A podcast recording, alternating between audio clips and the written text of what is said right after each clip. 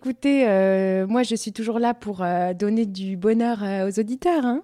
Donc, ce matin, à l'approche de Noël, on veut vous parler d'amour, mais surtout d'attirance sexuelle, parce que c'est ce que c'est ce que propose de, de raconter la neurobiologie de l'amour. Oh, c'est bon ça. Alors, je vais vous raconter euh, une petite histoire. C'est que l'année dernière, à peu près jour pour jour, euh, j'étais à Paris euh, pour euh, voir ma famille. Mhm. Et dans mon ancien bar, qui s'appelait le Old Sisters à Paris, je rencontre un couple d'amis de ma sœur, dont la fille s'appelle Anna.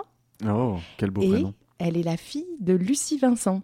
Ok. Mais alors, qui est Lucie Vincent? Eh bien, je vous le donne en mille. Lucie Vincent est Alors. une vulgarisatrice de la neurobiologie de l'amour. Ah, Et j'ai avalé en 48 heures son livre qui s'appelle L'amour de A à XY. Oh, Et donc j'aimerais ce matin, euh, c'est oui, c'est un livre qui m'a fasciné parce que de paragraphe en paragraphe, euh, c'était euh, en fait comme un waouh, ok d'accord, ça marche comme ça, ah d'accord, ah d'accord. Et donc donc voilà, donc je voulais vous en faire part de, de quelques anecdotes et expériences dont je me souviens de de ce livre et donc.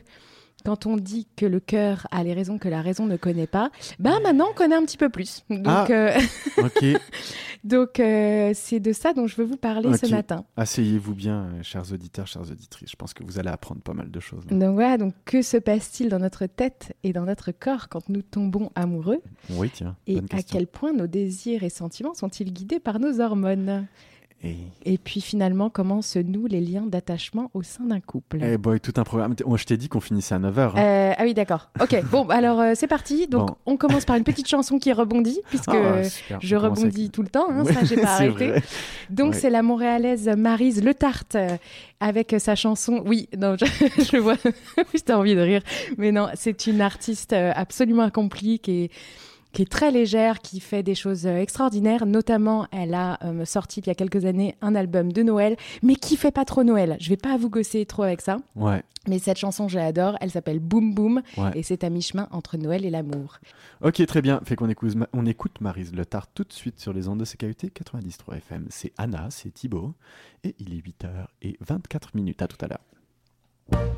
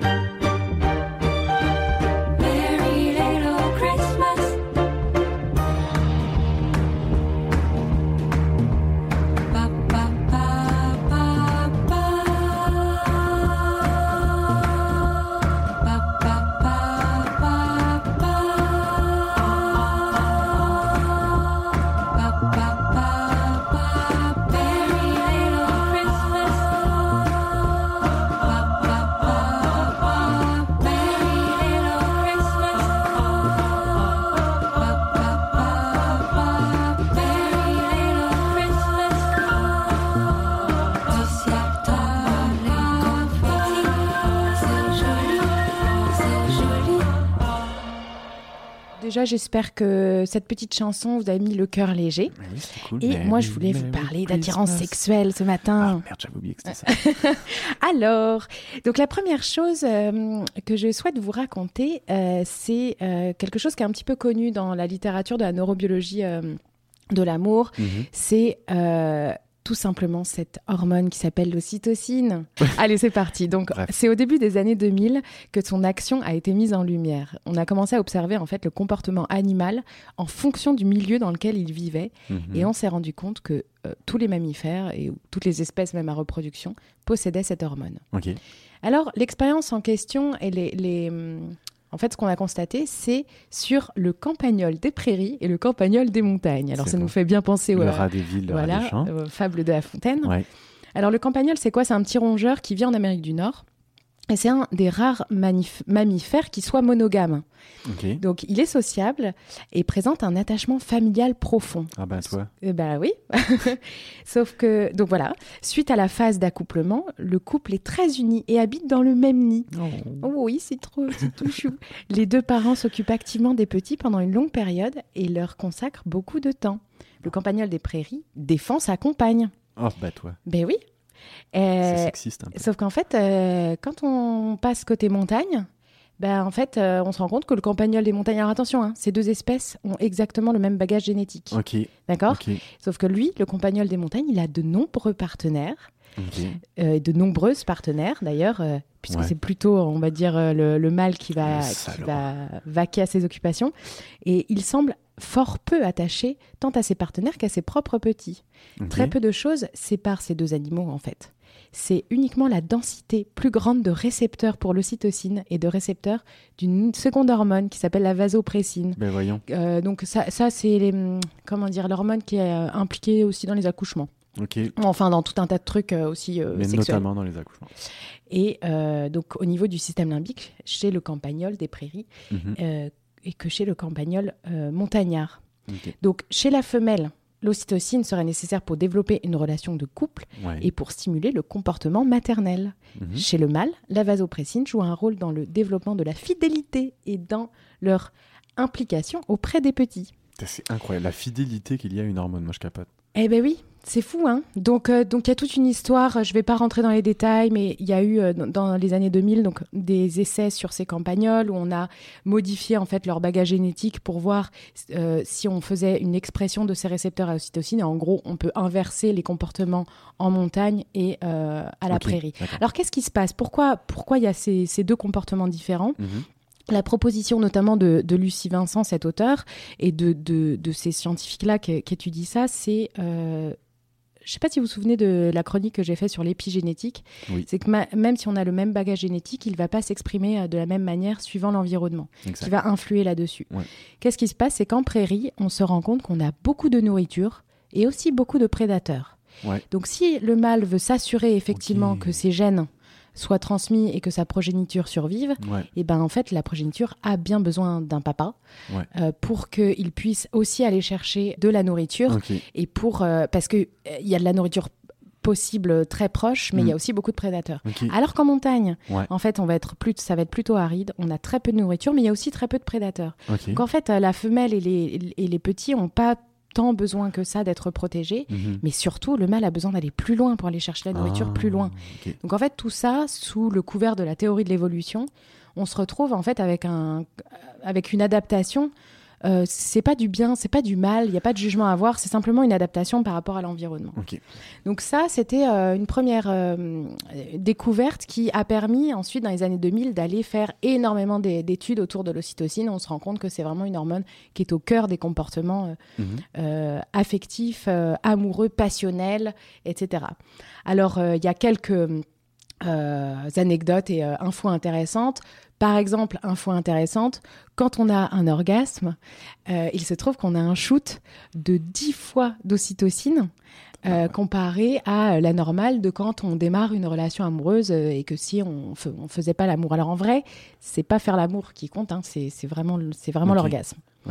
Voilà, donc ça, c'est le genre d'infos qui sont intéressantes. Euh, D'autres infos aussi, c'est euh, le fait que il y a des expériences qui ont été faites sur euh, des femmes et des hommes avec euh, leur euh, transpiration.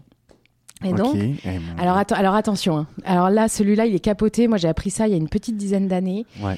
Et alors, moi, ça n'a pas enlevé le, le- le côté romantique de l'affaire, hein, pour autant. Mais c'est parce, parce qu'il y a quelque chose qu'on ne peut pour autant pas contrôler. Alors, c'est parti, j'y vais. Donc, il Ouais. Alors si t'es dans le métro, attends, si t'es dans le métro là en ce moment Ouais. puis qu'il y a des odeurs bizarres, tu vas sûrement apprendre des trucs sur la transpiration, fait que tu verras plus jamais Donc, tes euh, je sais pas si ça vous arrive. Je sais qu'il y a des gens qui sont très olfactifs, d'autres moins. Mhm. Euh, souvent, ça nous arrive de faire, euh, de renifler le, notre partenaire dans le cou, par exemple, euh, Mhm. Au-delà même du- de l'odeur du parfum, mais ça, ça peut nous arriver de renifler notre partenaire, cette odeur-là, l'odeur qu'on va chercher sur l'oreiller ou ce genre Ouais, de ouais, choses. ouais. Et donc, euh, donc en fait, euh, il y a eu des expériences de fait et on s'est rendu compte que l'attirance sexuelle était corrélée, alors attention, à la complémentarité du système immunitaire transmis au niveau.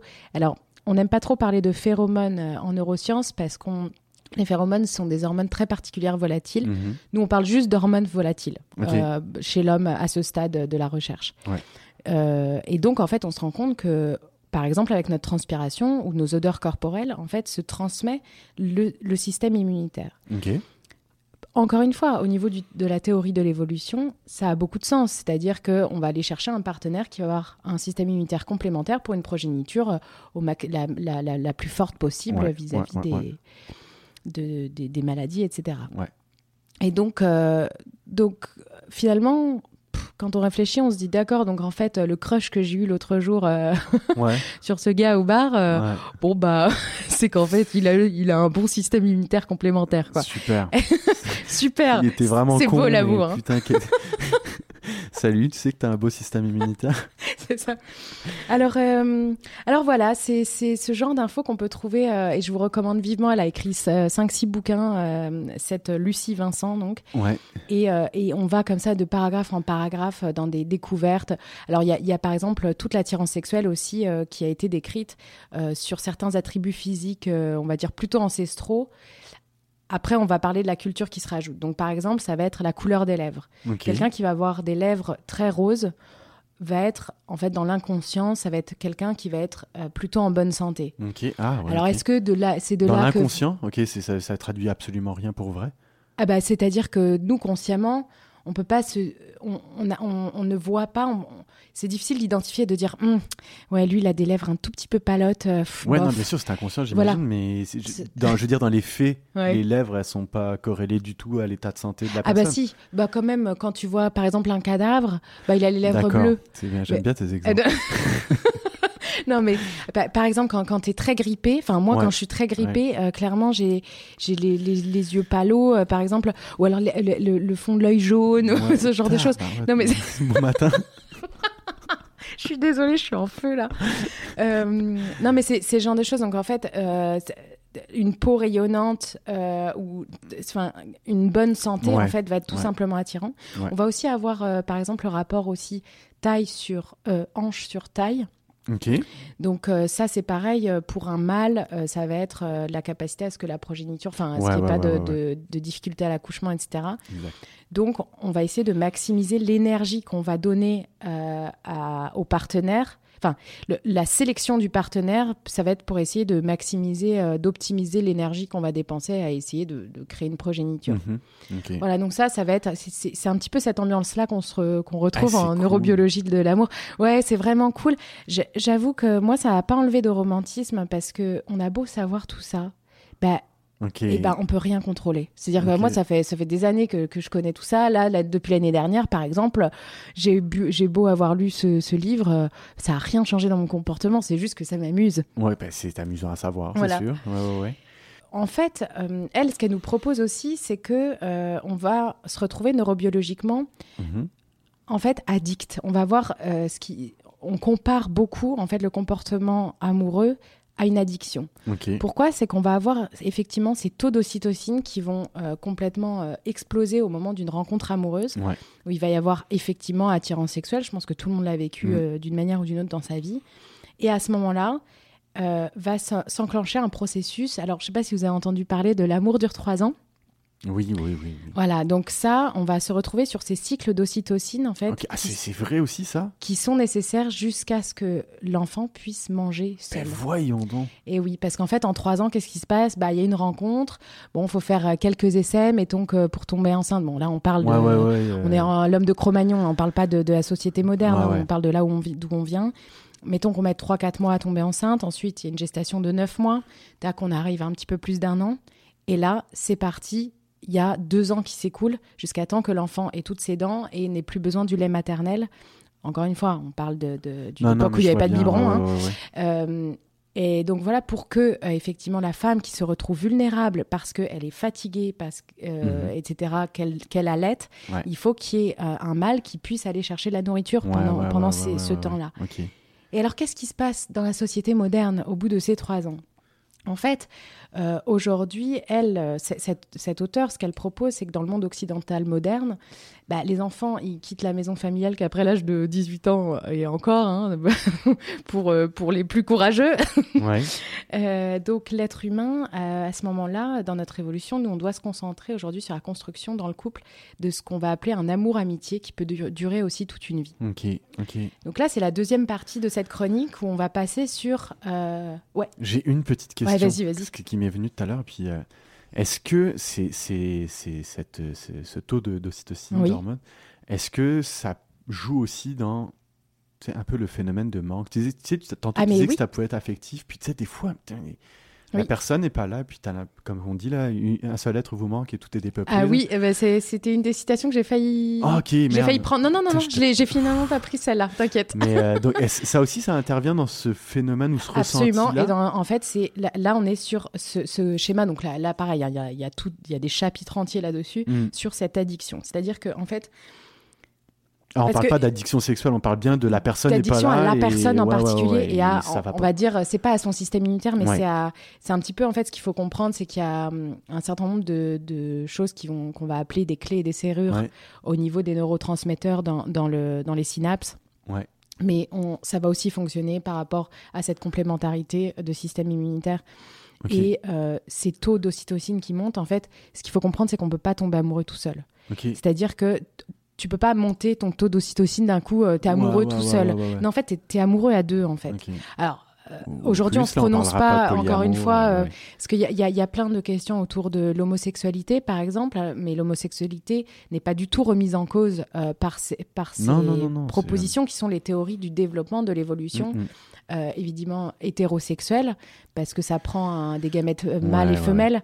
Mais on, bref, euh, je, je, je traiterai pas parce que c'est un Non, grand sujet. Et puis, oui, on va pas s'enfarger là-dedans. Non, non, non. Et, Ouais. euh, et, et, hum, et merde, il y avait ça et, le- le, merde, le sujet. Non, c'était c'était plus sur le, le manque, on parlait du manque. Oui, et donc le manque, en fait, oui, donc c'est qu'on peut pas tomber amoureux tout seul. Et donc le manque, en fait, c'est qu'effectivement, euh, ces comportements-là sont faits pour, pour créer cet attachement très fort. Et en fait, derrière, on s'est rendu compte qu'il y a tout le système dopaminergique. Donc, je rappelle, le système dopaminergique, c'est celui qui est lié à la récompense et à tout le système ouais, addiction. ouais, ouais. Donc, euh, dans toutes les addictions actuelles, le système dopaminergique est, euh, est complètement euh, impliqué.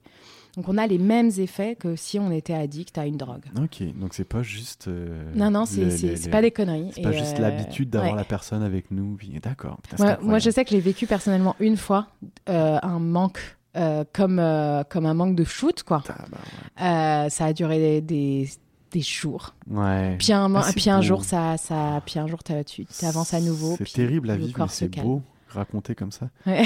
Vas-y, je te laisse continuer. Alors, donc là, bon, là maintenant, on passe aux choses sérieuses. Donc, euh, Oh on va passer sérieux, à ça, la compréhension de l'autre en amour. Donc, Oula. Ensuite, ce qui se passe, c'est qu'on on- la construction de couple, euh, au-delà de l'ocytocine, c'est aujourd'hui, nous, on est euh, un animal grégaire. On est une, on, on vit en fait en société. Mhm. Et donc, autour du couple va se construire une vie sociale, va se construire des amis, Ouais. des fa- une famille en commun, va se construire aussi un, cet attachement-là. Et c'est pour ça qu'on parle peut-être d'amour-amitié, c'est-à-dire que c'est plus l'amour passionnel, Mhm. ça va plus être un amour construit. Mhm. Ça, c'est toute une phase, enfin un penchant qui fait que bah, pourquoi est-ce qu'on resterait avec notre partenaire après trois ans potentiellement Ouais. où il y a euh, une baisse d'ocytocine. Alors certains font des enfants, euh, ce qui peut mettre un reset un petit peu à, Ok. ce, à, à- à cette chose-là. Euh, et puis on peut en refaire d'autres après, mais il y a aussi toute cette construction sociale. Il y a une deuxième chose aussi dans le couple, c'est qu'on peut aussi rencontrer quelqu'un et puis on va développer la compréhension de l'autre. Donc euh, quelqu'un que l'on comprend et qui nous comprend. Mhm. Et ça, c'est pas facile de rencontrer ces personnes-là, mais quand ça arrive, notre cerveau va ressentir du plaisir dans, Mhm. dans, ce, dans, dans, ce- dans ce, Ouais. cet échange-là. Notamment, euh, ce qu'on voit aussi, c'est euh, il y a des études qui sont faites sur euh, les regards. euh, donc le fait que deux amoureux, par exemple, plongent le regard l'un euh, dans le regard de l'autre. Ouais. En fait, quand tu regardes dans le monde animal, c'est plutôt une défiance. Quand il y a deux animaux qui se regardent ouais, dans les yeux, en général, ça, va, ça, ça va péter, quoi. Donc là, qu'est-ce qui se passe? C'est quand, quand on est amoureux, c'est qu'on va faire tomber des barrières. Il y a une, vulnéri- une vulnérabilité qui peut s'installer. Mais c'est peur, en fait, c'est- c'est c'est la- le dosage peur, euh, et, mais aussi confiance. Abandon, ouais. Et abandon. Ouais. Ah, Et en fait, c'est là où va se construire cette compréhension de l'autre en faisant tomber les barrières, en étant entièrement nous-mêmes aussi. Hmm. Et, et donc, il y a une autre euh, neurobiologiste, neuroscientifique qui s'appelle Silke Anders, qui est allemande, Mhm. et qui va étudier tous ces comportements euh, sociaux-là euh, dans, dans ces relations de couple. Et donc, elle, ce qu'elle dit, c'est que pour avoir une relation durable et heureuse, on est obligé d'actualiser, de décoder continuellement aussi bien les émotions que les intentions de notre conjoint. Et il n'y a que comme cela que nous pourrons les anticiper et agir en conséquence. Ouais. Par exemple, tu sembles fatigué, je suis sûre que ça s'est mal passé au travail, je vais te préparer un bain chaud et un dîner spécial. Ah, il y a des couples où ça fonctionne bien. hein. Vrai Et donc, si nous, nous ne réussissons pas cela, si notre système neuronal échoue dans le décodage des émotions de l'autre, Mhm. un état de stress va se créer, ainsi que des dissonances dans le cerveau. Pourquoi est-ce qu'il me rejette Pourquoi est-ce qu'il est de mauvaise humeur Alors que moi, j'ai tout fait pour qu'il se sente bien. Euh, Mm. Donc là, du coup, il y a un sentiment de rejet. Et c'est là où, en fait, la construction du couple est importante et la communication Ouais. rentre en jeu Mhm. pour euh, des relations durables. Voilà, euh, qu'est-ce que Eh, je voulais- passionnant. voilà. C'était un petit peu ces deux choses-là. C'était tout ce qui était autour de l'ocytocine et la vasopressine, et puis ce qui était autour de la construction du couple. Je vous invite vraiment à, à regarder ces ouvrages qui sont très bien écrits. Moi, je vous dis, j'ai dévoré en 48 heures. Ok, donc tomber amoureux, être fidèle, euh, manquer de quelqu'un, enfin avoir tout ça, c'est en partie voire plus hormonal. Bah, c'est ça. Alors, en partie, voire plus. Euh, J'aimerais quand même toujours souligner, et ce que j'ai essayé de, j'espère, de faire euh, au travers de mes chroniques, on, on est aujourd'hui une conséquence de, résultat, ou le résultat, merci, de, de, de- de millions d'années d'évolution. Puis même de facteurs sociaux aujourd'hui euh, ou de plein de facteurs, De- d'autres facteurs. euh, Euh, Absolument, externes. et entre l'inné et l'acquis, euh, c'est Ouais. énorme. Et quand, Mm. quand on voit, par exemple, au niveau de l'attirance sexuelle, euh, au niveau des comportements culturels, et si on regarde, euh, par exemple, dans des tribus d'Afrique, euh, euh, les femmes qui ont des grands colliers là, Ouais, qui, ouais, ouais, qui ouais, tendent le cou, tout ça, c'est des attributs en fait euh, de séduction. Quand on voit aussi, euh, même si on retourne dans le monde animal, je sais pas si vous avez vu là sur Netflix, il y a des documentaires sur les parades des oiseaux. Hmm, Genre quand l'oiseau mâle hein. fait mais la danse du Charleston. Pour, enfin je sais pas si vous avez vu ces trucs là, c'est incroyable. ouais. Ils sont, il y a toutes ces couleurs qui se sont développées euh, pour aller attirer euh, la femelle. Mhm. c'est- complètement fou. Pour conclure, tout ne se résume pas à l'ocytocine. Évidemment, ce que je dis, c'est à prendre en compte, mais il faut imaginer que c'est tout un jeu, encore une fois, hormonal, entre... euh, Enfin, il y, a tout le reste des neurotransmetteurs qui fonctionnent Ouais. aussi. Je vais quand même euh, euh, finir sur, Oh, sur des citations. Mais non, Ben mais oui, tu sais que je finis toujours par des citations. citation, Je Alors- ai volé une en plus. Alors bon, mon, mon livre préféré, je pense que je l'avais déjà dit, mais c'est le, Le Petit Prince, hein, qui, Oui. qui est une, qui est un livre culte dans ma famille. Et donc euh, Saint-Exupéry. Alors dans Le Petit Prince, euh, est dit qu'on ne voit bien qu'avec le cœur, l'essentiel est invisible pour les yeux. C'est vrai. Donc là, on l'a bien compris, hein, puisque on sait qu'il y a des neurotransmetteurs euh, du système immunitaire, ça on peut pas le voir, mais ça c'est, mais voilà. Ouais. Ensuite, euh, toujours dans Le Petit Prince, on a, mais si tu m'apprivoises, nous aurons besoin l'un de l'autre. Tu seras pour moi unique au monde, je serai pour toi unique au monde. Donc, euh, J'oublie tout le temps que c'est aussi beau ce livre. donc voilà. Donc euh, à vous de voir aussi ce que veut dire euh, de s'apprivoiser Mm, mm. si effectivement c'est la, aussi la construction du couple, par exemple. Ouais. Pour euh, terminer, euh, il y a une dernière citation, toujours de Saint-Exupéry, Ouais. euh, mais cette fois-ci c'est La Terre des Hommes, où on dit aimer ce n'est pas se regarder l'un l'autre, c'est regarder ensemble dans la même direction. Ça,